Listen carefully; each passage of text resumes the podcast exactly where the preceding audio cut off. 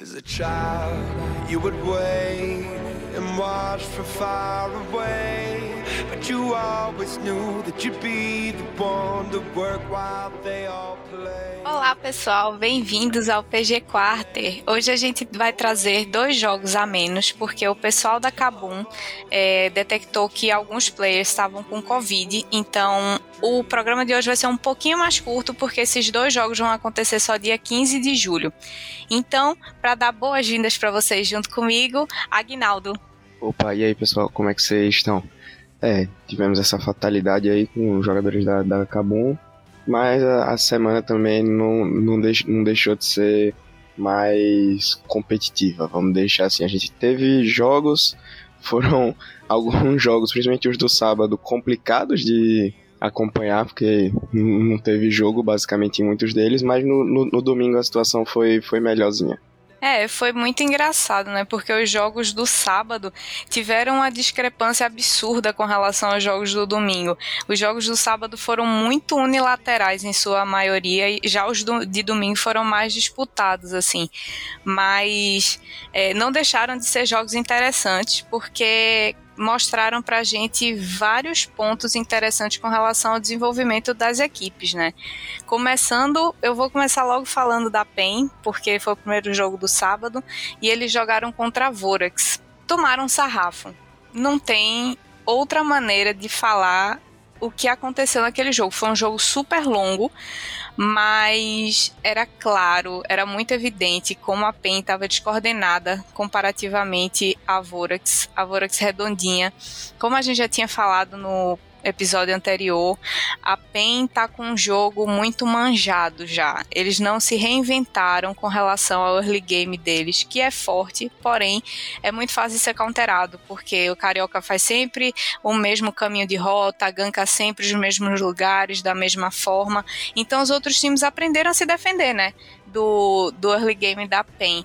E a Vorax, logicamente, não, não foi diferente, conseguiu aplicar bem essa, essa compreensão, esse entendimento que eles tiveram do jogo da PEN. E, e eu não sei se você concorda comigo, Agnaldo, mas não só o Carioca tá jogando abaixo do que ele vinha, como o Tinoz sumiu do mapa. Eu ia falar isso, dá um, um panorama ma maior assim em cima do, do eu tô achando ele bem, sei lá, abaixo, né? Acho que essa é a palavra do que ele apresentou em todos os, os splits anteriores.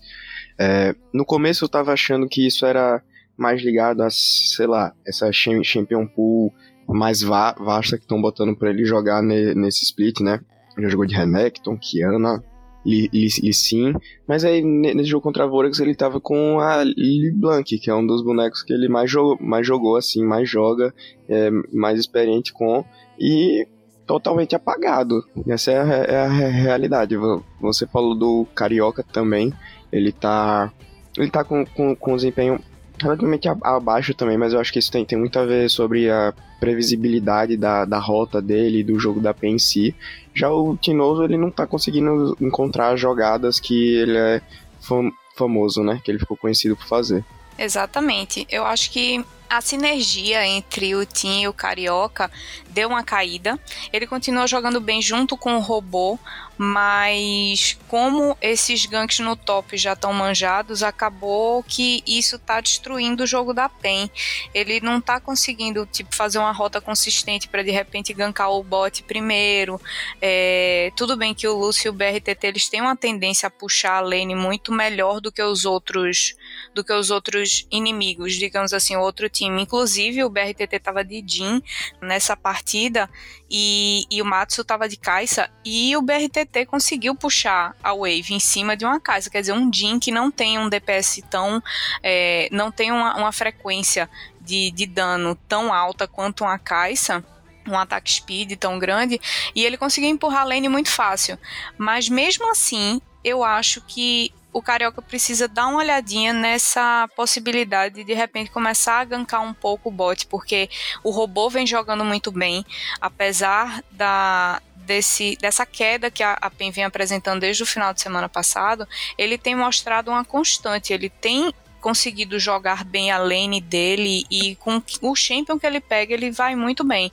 Então talvez seja a hora do Carioca mudar um pouquinho esse foco, começar a focar um pouquinho o bot para ver se voltar a dar o recurso pro BRTT faz a PEN de repente ganhar novos ares, né? Eu também queria dar um pouco de, de, de destaque para esse pique do Jin. Eu achei ele bem curioso. É a primeira vez que ele tá, tá sendo picado nesse segundo split. Principalmente em, em resposta a Kaisa, né? No, a gente espera geralmente qualquer outro boneco, na, na, na verdade, menos o, o, o Jin. E foi um pique interessante, que nem você falou, o TT conseguiu avançar a lane e tal, mas eu senti que com o passar do tempo, o Matsukaze pôde fazer muito mais com a Kaisa do que o BRTT com o Jin. Principalmente porque na, nas outras lanes a Pen acabou tomando um snowball pe, pesado, então ali, a Blanc tava fraca, o Lee, o Lee Sin não, não tava conseguindo jo jogar direito, aí o Jin ficou meio apagado do jogo, eu diria. Mas eu ficaria de olho nesse pique aí para os próximos jogos. É, e ainda, assim, falando um pouco do Carioca e já indo pro jogo do domingo da PEN, que foi contra a Fúria, a Fúria que tá no fundo da tabela, né, tá indo bem mal, a PEN conseguiu ganhar, mas não foi um jogo fácil, não foi um jogo predominante da PEN, que era o que todo mundo esperava. É, voltando a falar do Carioca, eu acho que o que acontece é que quando ele não ganha a vantagem, que a gente já tinha citado isso algumas outras vezes, quando ele não ganha a vantagem, ele meio que se afoba, ele se desespera e começa a ficar tentando criar play em qualquer lugar, seja no mid, seja no top. E acontece que quando ele faz isso, ele não, não se prepara da forma correta, seja colocando visão, seja esperando a wave ficar setada da melhor forma, seja pro team, pro robô, enfim. Aí ele se afoba e acaba dando vantagem pro inimigo. E isso acaba deixando a PEN mais atrasada no jogo e dificulta todo o jogo das outras lanes por causa disso. E eu não sei se você notou que a pena no jogo contra a Fúria, ela tava super tranquila, assim, o, o robô tava tranquilo, tava indo tudo bem, e de repente o, o Carioca começou a errar, e aí todo mundo começou a errar depois disso. Cara, esse jogo da PEN contra a Fúria foi um jogo bem é, difícil, assim, acho que ni ninguém esperava que ele fosse se, se estender o tanto quanto ele se, se estendeu. No final a, a PEN ganhou, mas foi uma vitória ultra so, sofrida. Teve um momento ali que eu jurava que o Tyrion ia, ia, ia, fazer um V9 de Gwen. Ele tava com uma Gwen muito, muito forte. O, o Diamond Prox também tava, tava jogando bem. Eu acho que ele aproveitou muito bem as brechas que o, que o Carioca deu, principalmente ali a partir do, a partir do mid-game, algo mais pro, pro late. Eu tava pensando assim, caramba, será que a Fúria vai, vai, vai virar? Eles pegaram muitos objetivos, arautos, mas não deu. A PEN foi superior, sabe? sabe? Acho que a PEN ganhou meio que na, na for, força ali, na, na garra, porque se não fosse aquele GA também do robô, o, o, o, robô que jogou muito bem de Nocturne, o TT tava de caixa dessa vez, jogou absurdo também, mas eu concordo muito com o que você falou, que quando o Carioca, ele, sei lá, não sei se nem se eu posso atribuir o Carioca, quando o Diamond Prox começou a pegar mais na bota do, do Carioca, a PEN começou a, sei lá, desandar o jogo. Foi bem isso mesmo.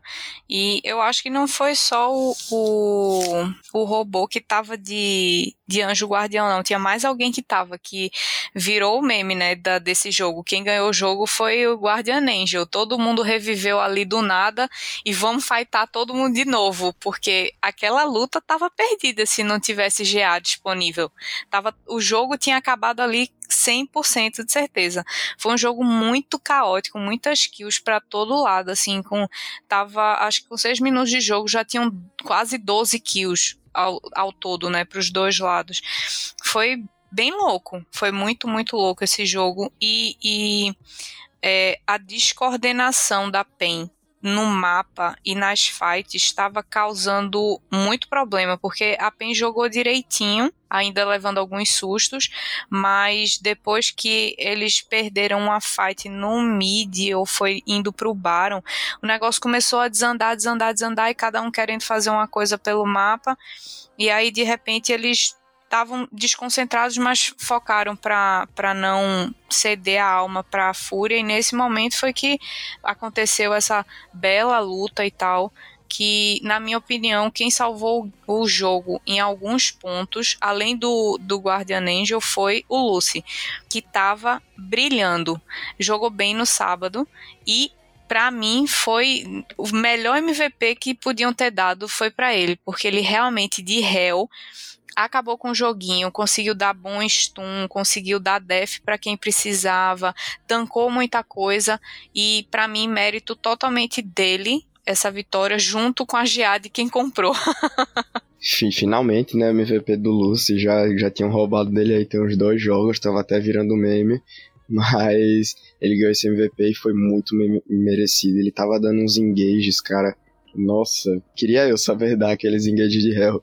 Pois é, uma visão de jogo magnífica, né? Você vê que o cara enxergou uma janela de oportunidade mínima, não pensou duas vezes e fez o negócio acontecer e dar certo. Foi, foi bem legal de ver, foi muito bonito de ver, né? E aí, chamando já o jogo pra Fúria, eu queria falar da Fúria porque a Fúria foi muito mal nesse final de semana também. É, eles só tiveram um jogo, porque o próximo vai ser contra a Kabum no dia 15, e eles perderam contra a Vorax. Mas independente deles terem perdido, independente de contra quem eles estavam jogando, a gente vê alguns pontos críticos na, no time deles que parece que não evoluem nunca, né? Assim, o Diamond Prox melhorou, eu achei, inclusive, que quem ia jogar esse final de semana já era o coach, porque rolou alguma coisa no final de semana que eles lançaram o coach como parte do quadro de jogadores, o que foi uma coisa muito suspeita. Ficou rolando um suspense no ar, no Twitter, para ver o que, que ia acontecer. No final, eles vieram com a escalação básica, mas a gente sente que eles vão a qualquer momento mexer em alguma peça. A gente não sabe qual exatamente, porque eles não deram dica de quem seria, mas é, precisa mexer. É um time, como a gente já vem falando, com peças muito boas individualmente, mas que não tem coesão alguma, é totalmente desconexa. E eu não sei se você concorda que assim, o Diamond Prox ele tá dando sangue, mas o time não consegue chegar na mesma velocidade que ele. Não sei se você também tem essa sensação. Então, a gente sente muito isso durante o jogo como, sei lá, uma falta de liderança no time, mas ao mesmo tempo tem o Diamond Prox indo atrás e tal, e o time não, não acompanha. Eu acho que isso pode revelar, sei lá, um problema de comunicação, alguma coisa assim. Eu não sei como eles esperam é, resolver isso trazendo o Edward né, como jogador, mas porque o Edward jogava com o Diamond Prox lá na época da Moscow 5 e depois Gambit. Então eu não sei se pelo Edward já ter treinado o time da, da Fúria no split passado, se ele pretende, ser, sei lá, ajudar com isso no meio do jogo. Mas né, nessa semana ele não jogou, pelo menos. Então continua assim, com aquele mesmo estilo de jogo em que ainda que a Fúria tenha apresentado melhoras, principalmente com, contra a PEN, que é um dos times mais, mais fortes do, do campeonato, e a Fúria deu jogo, foi um jogo bem difícil algumas coisas não, não mudam e se repetem, como isso que a gente vem falando, né? Essa descoordenação do time. Exatamente. Eu espero que contra Cabum, que, assim, se a gente for falar de modo frio e calculista, é um time que tem mais ou menos o mesmo nível da Fúria, é, é quando a gente realmente pode sentir como é que o time tá se mexendo, né? Tá evoluindo, porque você pegar um time que é muito acima do, do seu nível ou muito abaixo, não te dá um panorama real de como é que tá a sua gameplay. Então, como eles pegaram a PEN e até jogaram bem contra a PEN, mas na minha opinião foi full trollada da PEN, a gente contra o jogo da Kabum, a gente vai poder ter uma real noção de, de como é que o, o, o pessoal tá é, evoluindo nesse sentido, né? Espero que seja um jogo legal, que seja mais bonito de se ver do que esse jogo que a gente viu contra a PEN. Seguindo agora, a gente vai falar sobre um time que tá chutando todo mundo que passa na frente dele. Eles estão entrando com dois pés no peito desde o final de semana passado e que coisa boa ver que eles realmente voltaram estão online. É, a Vorax, que é o time que a gente vai falar agora, veio surpreendendo, mas não surpreendendo tanto porque é, já é um time muito bom, já é um time que tem muita qualidade individual, macro, micro, e é um time muito constante. Mas como eles começaram o split um pouco devagar, meio que se ajustando com alguns pontos falhos, a gente estava naquela expectativa, né, de ver como é que eles iam evoluir. Final de semana, na, no final de semana passado, a gente até falou no podcast de tipo, olha, eles acordaram e agora eu acho que vai. E assim, os dois jogos da Vorax foram extremamente empolgantes, na minha opinião. Eu não sei se você concorda que, assim, agora a gente sente que os meninos estão jogando solto, sabe? Eles estão jogando num nível, assim, absurdo, que me lembra o. No final do split passado, eles estão jogando num nível muito bom. A gente já tinha dito no, no podcast passado que você falou que eles tinham vol voltado e essa semana eles não podiam ter mostrado isso de uma forma melhor, né? Pegaram logo a Vorax e a. ou pegaram logo o Flamengo e a PEN, ganharam os dois jogos e assim, de, de forma bem é, convincente, eu diria. Acho que a Vorax está aí fazendo jus ao nome, su super voraz, indo, indo atrás. Eles são, eles são muito, muito conectados dentro de jogo, sabe? Eles sabem o tempo certinho, porque eles têm que fightar, a partir de qual momento eles ganham as lutas. Então, nossa, só, só tem coisa boa a esperar de, desse time aí pelo futuro. É, eu eu só eu, eu fico tão impressionada porque eu tava vendo umas entrevistas que, que o pessoal da Vorax estava dando e tal e, e perguntaram para eles, né? Porque eles têm um set de de plays muito características deles, principalmente o Arauto. O Arauto é um clássico deles. E eles sempre setam o Arauto da mesma forma. E eles sempre conseguem fazer. E aí perguntaram, se não me engano foi pro Oz, perguntaram para eles, pô, vocês não têm medo de tomar tipo uma counter play no, no Arauto? Porque todo mundo sabe que aos tantos minutos vocês já vão ter setado a wave dessa forma para poder fazer o Arauto. E aí o Osh falou: olha, já sabem como a gente faz, já tentaram responder como a gente faz, mas a gente faz tão bem que a gente fighta, a gente faz o arauto e a gente sabe fightar naquele momento de jogo específico e a gente sempre ganha. E é verdade, cara. Eu tava observando os dois jogos e já vinha observando esse arauto deles há alguns jogos. E é muito, cara, é a cara da Vorax, esse arauto, e o arauto é sempre deles, eles não perdem o objetivo e eles sempre ganham a fight consequente do, do arauto. Então você vê o nível de confiança dos caras. Eles sabem que eles fightam tão bem naquele ponto, eles esperam o spike do campeão que eles picaram para aquele jogo, porque cada jogo é um pique diferente, mas eles sabem o momento exato de fazer o primeiro arauto com os spikes corretos dos campeões, com o setup correto de lane. Então, cara, é um macro muito claro, muito limpo. E isso assim, você pega uma PEN que tinha, tem um early game bom, mid game bem bagunçado, não é esse tipo de macro que a, a PEN apresenta. Você pega o Flamengo, que tem um early game fraco, um mid game forte, não é esse tipo de macro que eles apresentam. Todo mundo tem um macro meio bagunçado, mas o da Vorax, ele é impecável. Então, eu, assim, sem querer hypar, mas já hypando, eu vejo a Vorax na final do CBLOL tranquilamente, só se tiver assim algum contratempo muito fora do normal. Mas eu já tô no hype, já quero ver a Vorax na final. Eu também, eu também. Principalmente depois de, desse final de semana, eu acho que se eles não baixarem muito o nível, eles já devem ir direto pra semis, pegarem ali top 1, top 2. E aí, pra ir pra, pra final é um tapa, porque esse time é absurdo. Pois é, o, o FNB performando maravilhosamente bem. Ele passou por um baixo é, no final do, do split passado, no começo desse, mas ele conseguiu se reestruturar e tá jogando muito bem. Deram um, campeão finalmente com mobilidade pro Matsu, o que ele caitou nesse jogo de domingo, aquele mundo do Parangue. Ele, o Oz, era stun, CC, kite, stun, CC, kite. Tinha tanta lança no mundo que ele não, não dava pra ver o boneco, só dava pra ver lança de Calista. E ele caitou, cara, meu Deus do céu Que cara bom, só consigo dizer isso. O próximo time que a gente vai falar é a Loud, que jogou contra a INTZ no sábado e contra a Miners no domingo.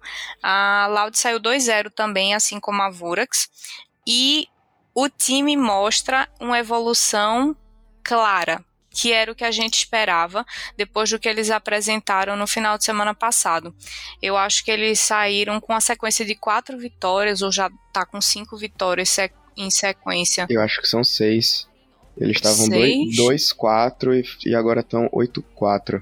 Ah, então foi mais do que eu esperava. Eu tava contando só as últimas, então estão numa sequência de vitórias consistente. A gente vê o Tai jogando muito melhor, que a gente já tinha comentado. O Melchior também deu um step up maravilhoso na gameplay dele, que estava bem duvidosa no começo. E o Dudão é aquele.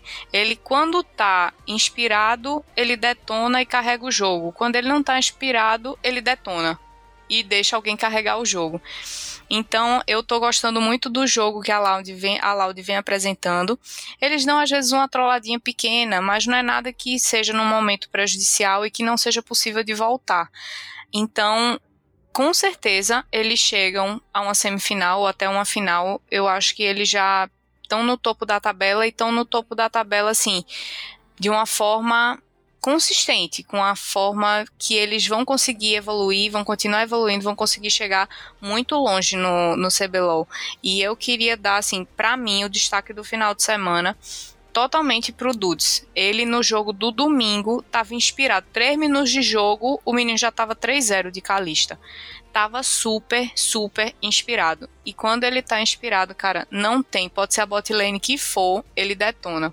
Cara, a Loud mostrou um step up, assim, acho que num nível até maior que a Vorax, porque a Vorax, quando tava jogando um pouco abaixo do que se esperava, eles ainda estavam, assim, no topo da tabela, e agora então eles estouraram. A Loud tava ali embaixo da tabela, chegou a ficar empatada com a Fúria uma, uma época, mas agora tá ali empatada com a PEN. Eles tiveram um step-up absurdo desde que teve aquela briga lá, entre aspas, do, na, do, na, do na escuta e tal. Eles estão com outro jogo.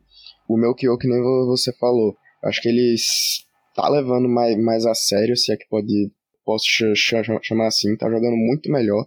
Parece que a comunicação no, no time tá insana agora. Eles realmente estão jogando como um só. É o que eu tô percebendo, assim. E o, o, o Dudes, quando eles estavam jogando mal, ele já estava jogando bem, já estava tentando carregar. Agora que tá todo mundo jogando bem, ele está no, no parque de diversões. A calista dele é, deslizou assim no, no, no, domingo. Foi, foi só patinetada e lança bal, bal, bal. E eles ganharam o jogo do domingo sem, sem muitas de, de, de dificuldades, né? No sábado também ainda teve ali um pouquinho de resposta da INTZ e tal mas no geral a Loud é outro time que assim vem vem se, se mostrando ainda mais, mais forte que pode ser uma pedra no sapato aí dos grandes times como o Flamengo e a PEN. Pois é, mesmo eles tendo jogado no final de semana contra times mais fracos, digamos assim, que não estão tão bem no campeonato, como a NTZ, mas eles pegaram a Miners que está lá no final da tabela, mas tinham mostrado uma evolução muito boa na semana e tal eu acho que independente da, dos times que eles pegaram, eles como time se mostraram uniformes, homogêneos, como você falou. E isso é muito bom, porque eles tinham falhas gravíssimas de macro que estavam atrasando o jogo deles e estava causando muita derrota, além da falta de sincronia dos ganks e da, do mid com o jungle, do top com o jungle, mas principalmente do Tai com o Melchior, que isso melhorou bastante. E deu para perceber que era o que estava faltando para Loud conseguir dar essa subida na tabela e ficar ali no top 4 para disputar a, a passagem para os playoffs direto, né? Concordo. Essa, vamos dizer, essa nova dinâmica entre o Tai e o Melchior que foi estabelecida está sendo bem é, definitiva no, no que acontece nos jogos e foi o que levou a Loud aonde está agora, vamos dizer. Exatamente. E um outro time que a gente estava esperando, que deu sinais de que ia começar a melhorar, que ia dar uma respirada, foi a NTZ, mas eles saíram 2-0 desse final de semana. o que foi péssimo para o time. Eles precisavam vencer alguma coisa para ficar disponível para o mata-mata, porque eles estão no final da tabela, estão no fundo da tabela, se não me engano, em penúltimo lugar. Depois de hoje, eu não sei se chegaram a ficar em último ou continuam em penúltimo, mas saíram 0-2 essa semana. E assim, botaram o Micão para jogar de Zig, sabe? Botaram o Envy de Tristana. Não que a Tristana dele seja ruim, mas assim, ele joga muito melhor com o Champion, tipo Silas, uns magos mais fortes que tem controle, que tem engage. Aí botaram ele para jogar de Tristana. Foi, foi um jogo meio confuso esse do sábado. E, e assim, contra a Loud eles não tiveram a menor chance, a menor chance. Contra no domingo eles jogaram contra a Red. O jogo até parecia que ia dar uma reviravolta, porque a Red, né, aquelas trolladinhas do mid game, dos Todiners, mas eles conseguiram voltar, voltaram bem, e aí a, Red, a INTZ já não tinha mais é, chances de resposta, porque de novo o Micão pegou Ziggs como ADC e o professor pegou Nautilus. Foi a mesma bot lane que eles pegaram contra a Loud tá faltando sinergia no time inteiro da INTZ. Falta link com o mid, falta link com o jungle, a, a bot lane, às vezes o Micão vai, o professor não vai, às vezes o professor vai, o Micão não vai. Então os problemas que a gente achava que eles tinham é, notado e tinham começado a resolver apareceram todos nesse final de semana de novo. E aí eu não sei o que é que você acha que precisa melhorar, porque eu senti que o Sting melhorou um pouco, mas ainda não foi o suficiente. Cara, o pior da NTZ é ver assim, eles tentando, sabe? Eles querendo ganhar, tentando criar jogada, mas simplesmente nada encaixa. Parece que o time tá, sei lá, com um karma muito, muito, muito grande. Tudo dá errado. Pô, no jogo da, da Red, eles tinham muitas chances ali para finalizar o jogo e tal. A, a Red abriu muitas brechas, não, não, não conseguiram. A Red virou de volta o jogo e ganhou, que nem, que nem você falou.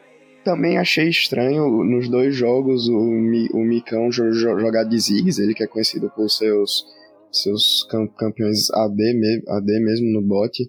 Então, não sei se isso já veio da estratégia deles de mudar um pouco o jogo ou se ou se não, foi algo que eles tinham preparado para essa semana contra a Red e a, e a Loud, enfim, não, não deu certo. Mas eu acho que o que falta ne, nesse time é um parecido com a, com a Fúria. Assim, falta coordenação e tal. Eles ainda são me melhores que a Fúria, eles conseguem criar muito mais, mais jogadas e vantagem do, do, do, que a Fúria. Mas ainda assim, quando eles pegam essa vantagem, eles param no, no jogo, eles não conseguem continuar. É isso que eu sinto um pouco. Exatamente. Ah, o Takeshi até tinha comentado que o Ziggs do Micão era provavelmente uma estratégia, porque como o resto do time era D, para não ficar um. Só tinha o Rumble, né? Do Sting no, no caso contra a Loud e, e tinha a Diana no, contra a Red, mas no geral é, a maioria do dano era D. Então seria uma estratégia colocar ele com um mago para poder ter um dano misto. Só que qual o sentido? Por que não botar o Envy com um mago e deixar ele com a Tristana que o Envy picou, ou com outro Hyper Carry que ele gosta tanto de jogar, talvez até um Ashe que ele se sente tão confortável, sabe? Aí eu não, não entendo assim, na minha, na minha concepção, não faz muito sentido o que aconteceu com o draft da, da INTZ e o time em si deu uma decaída do, do final de semana passado para esse, que é, a expectativa era que eles continuassem melhorando, mas não foi o que aconteceu, né? É, concordo com tudo que você falou aí. Tá uma situação complicada e assim, se eles não começarem a jogar o mais rápido possível a partir da próxima semana, já é fora de, possibilidade de playoff. A gente tá chegando num, num final assim da temporada regular. Tem mais três finais de semana aí. E se eles não melhorarem agora, é tchau. Porque os, os outros times estão mostrando muita me melhora, enquanto eles, quando pareciam que iam melhorar, pararam. Pois é. E continuando na enxurrada de times que saíram 0-2 essa semana, a gente tem uma surpresa que a gente não esperava, não imaginava, que foi o Flamengo. o Flamengo perdeu os dois jogos dessa semana, desse final de semana. Perderam contra a Red no sábado e perderam contra a Vorax no domingo. Inclusive, o Ranger no Twitter postou um vídeo irritadíssimo com a torcida, chamando todo mundo de tudo que é nome, o povo que tava indo lá cobrar ele, cobrar performance, não sei o que, falar de zica e etc e tal entendo um pouco o lado dele, porque não é fácil você tentar jogar, enfim, dar a cara a tapa e sair num 2-0. Porém, eu, se fosse torcedor do Flamengo, eu estaria feliz. Porque, assim, a zica realmente está quebrada. Eles não estão ganhando mais, não vão chegar invictos no final da fase de grupos, o que é muito bom, porque eles continuam bem na pontuação, continuam em primeiro na tabela e, tipo, já não vão chegar com aquele estigma de dos 10-0, 11-0 para passar e perder nos playoffs. Que todo episódio a gente fala e Flamengo continue ouvindo, porque tá dando certo, viu? Eu tenho certeza que vocês vão chegar lá agora que quebrou a zica. Cara, mas que, que show da Red no, no sábado, né? Em cima logo do Flamengo, acho que pouquíssimas pessoas esperariam que aconteceria o que, o, o que aconteceu foi um baile. É, o Flamengo ainda com, com, conseguiu no draft pegar alguns, alguns campeões que estão sendo power picks no meta. Pegaram a Gwen, pegaram o Nocturne, deram a Syndra pro Tuts, que é um boneco que ele tá acostumado a jogar, apesar de tá, tá aparecendo menos. Mas, mas a Red, aquele Lissin do Aegis estava fortíssimo. O Avenger jogou de LeBlanc, o que o não, não jogou, absolutamente. E, e assim, o, o, o Ranger, ele é, um, acho que um dos caras que mais brin, brinca, assim, no, no cenário e tal, mas no vídeo ele tava completamente tiltado, assim. Tava xingando todo mundo e tal. Eu, eu, sinceramente, não, não esperava muito isso dele, apesar de conhecer, enfim, o histórico de rage dele. Mas é, é aguardar, né? Esperar. Acho que o Flamengo ele tá numa posição assim relativamente confortável de testar coisas novas, porque enfim, o importante é che chegar nos playoffs, playoffs é outra história, mas com certeza eles querem pegar aquela vaguinha de semifinal direto para não ter a chance de cair logo na, nas quartas ou, ou, ter que mo mostrar muito de seu jogo logo. Então, não sei qual qual tá sendo a estratégia deles, mas Vamos ver aí se nas próximas semanas os torcedores vão ter motivo para reclamar ainda mais com o Ranger. Pois é, eu acho na verdade que o Flamengo precisa parar de picar Gwen pro Parangue, porque ok, é um bonecaço, é um bonecaço. A boneca explita solo. Depois que ela fecha dois itens, ninguém mais para, recupera a vida, fica invulnerável. Mas o jogo tá ficando muito preso por causa disso, sabe? Era a intenção da boneca deixar o jogo mais solto para ela poder ficar numa side e depois é, dar um TP e chegar na fight com a invulnerabilidade dela já estraçalhando todo mundo, mas não é o que está acontecendo. Tanto porque os outros times reconhecem que o Flamengo quer dar vantagem para o Parangue e, e ao mesmo tempo eles sabem lidar já com relativamente com a boneca, apesar dela ser fora da curva mas os times já estão conseguindo lidar com ela de alguma forma. Então, por que insistir nesse pique para ele, sabe? É um cara que é bom com muita coisa tem, todo mundo bane o Jace dele, bane, é verdade. Mas tem outros picks que ele é muito bom. Então por que ficar sempre dando Gwen pro Parang, sabe? Já deu tenta outras coisas, muda um pouco, deixa, deixa ele se soltar e de repente escolher um pique melhor para ele. Eu acho que isso tá atrapalhando o Flamengo a essa altura, sabe? E realmente o jogo contra a Red, porra, que baile, que baile de, de macro, que o, o Aegis inspiradíssimo, de Lissin inspiradíssimo, e o Avenger, os flancos realmente, que o Tinoz não teve, ele pegou os do, os do Tinoz e os dele também arrasou. Foi muito bom. Agora, com relação ao Flamengo, eu acho que, que tá na hora deles pararem de, de ficar picando as mesmas coisas o tempo todo. A gente já pode continuar e dar um ganchozinho para a Red, que terminou 2-0. Vamos sair da fossa do 0-2 e vamos para o 2-0 da Red, que foi muito bom, foi super consistente. Eles ainda têm certas falhas no mid-game? Sim, tem, porque eles deram um troll é, em duas lutas contra o Flamengo no sábado, que quase fez o Flamengo respirar um pouquinho. Adiou o, o GG deles, que ia ser quase aos 17 minutos, para os 26 minutos praticamente.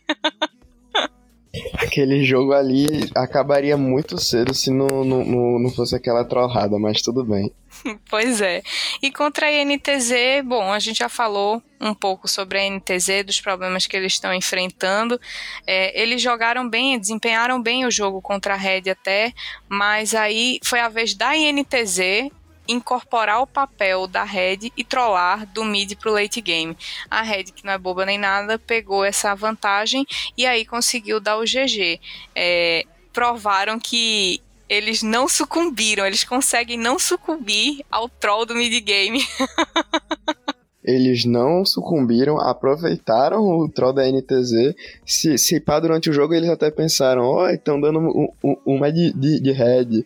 E aí ganharam ali, aproveitaram, eles estavam, sei lá, do outro lado do, do jogo agora, não era mais eles dando troll, e sim o o outro time. E a Red, de novo, jun, junto com a Loud, mostrando um step up muito for, forte. Era o que eu tô falando, esses, esses times estão começando a disparar assim na tabela e deixando quem tá ali no fundo, INTZ, Rensg, Fúria bem, bem atrás. E, enfim, é, eles vão, vão, vão ter que ficar de olho porque não são todos os 10 times que vão para os playoffs, né? Verdade.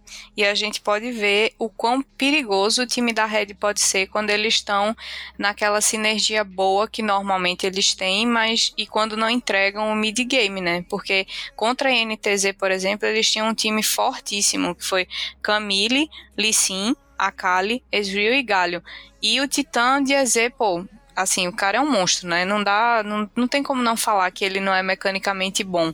E o, o Aege estava no final de semana super inspirado e eu gostei muito do pique de Camille, porque é uma boneca que é forte, mas que quase não aparece.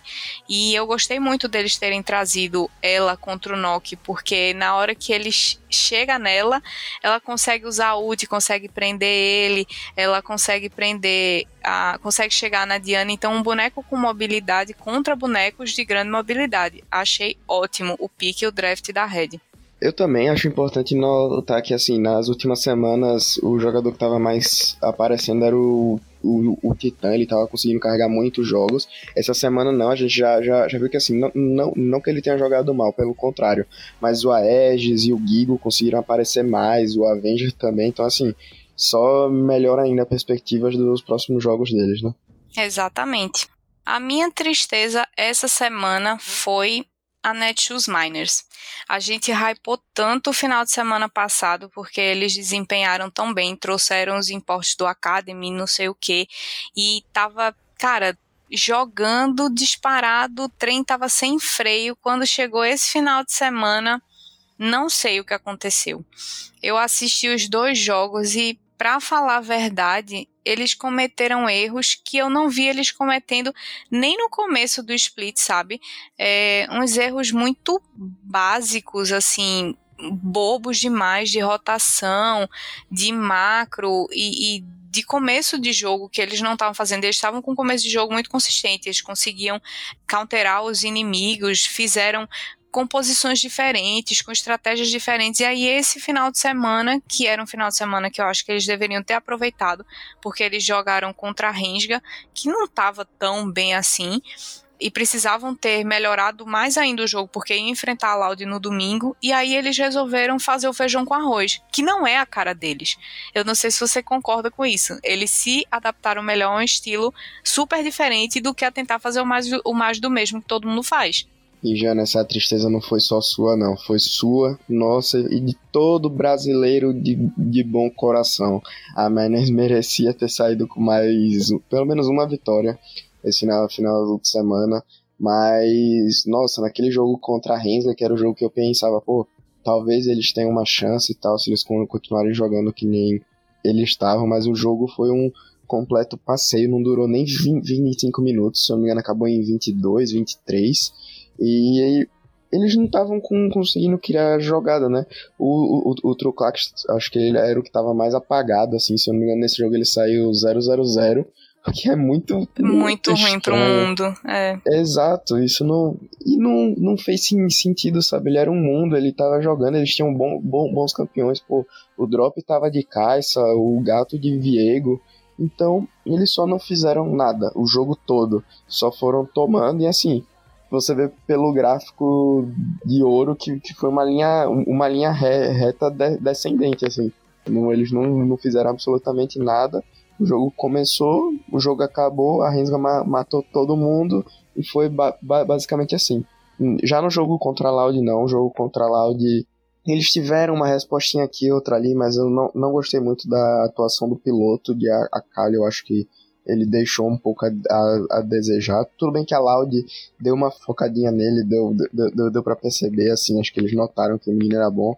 Então, eles focaram ali mais, mais no mid, principalmente que o, o, o Dinquedo tava de TF, e eles perceberam que seria bom dar uma vantagemzinha logo de cara, porque se a, se a Kali saísse na frente seria muito mais complicado. Então eles aproveitaram a Calista do, do, do, do Dudes e, botar, e botaram ela para rodar. Mas deu, foi uma situação relativamente parecida com com a da Rensga. Eles não conseguiram re responder muito, muito, sabe? Não parece que eles chegaram no meio do jogo, pararam e pensaram, tá, a gente tá nessa situação, é ruim, o, o, o que, é que a gente tem que fazer agora para ganhar? Não. Só cima, só não, vamos esperar acabar e, e é isso, vai que a gente ganha uma fight, sabe?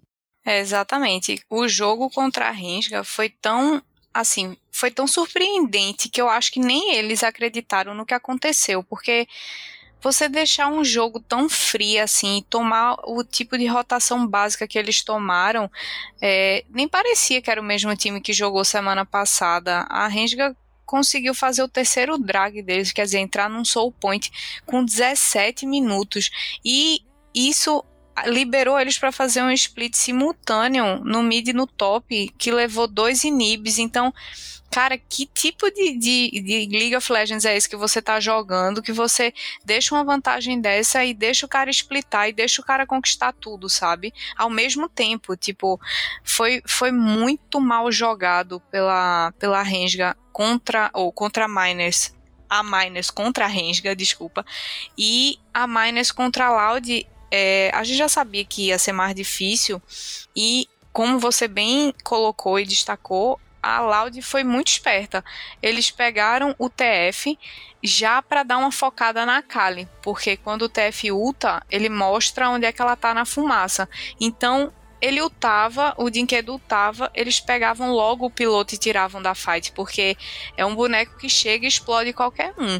Se pegar um tico de vantagem, ele destrói o jogo e eles tinham bonecos que não eram tão tanques. Então, uma Akali que chegasse no Akalista, que chegasse na Gwen com toda a mobilidade e invulnerabilidade dela, se ela comba e ulta, ela mata. Então, eles realmente focaram de maneira muito inteligente no piloto, mas independente disso, o jogo em si da, da Miners esse final de semana foi extremamente fraco. E, na minha opinião, a Rensga ganhou de bandeja essa vitória no sábado, porque é, lógico, eles tiveram toda a leitura de começar a esnobolar cedo no bot para tentar dar uma parada no drop, que é um jogador muito consistente, muito forte da, da Miners, mas independente disso, a Renga só a Miners só assistiu a Renga jogar. Então, foi um pouco de mérito da Renga, mas foi bastante demérito da Miners. E assim, a gente vai ter que esperar agora para ver que a Renga vai jogar contra a Kabum no dia 15 para ver o segundo jogo deles, mas a priori eu acho que a Renga não evoluiu tanto quanto pareceu por esse jogo do sábado, sabe? É, eu acredito que teve muito de demérito da Miners ali em simplesmente não tentar fa fazer nada. Eu acho que a Rensga ela conseguiu com o, fe o fe feijão com arroz fazer um jogo extremamente unila unilateral, sabe?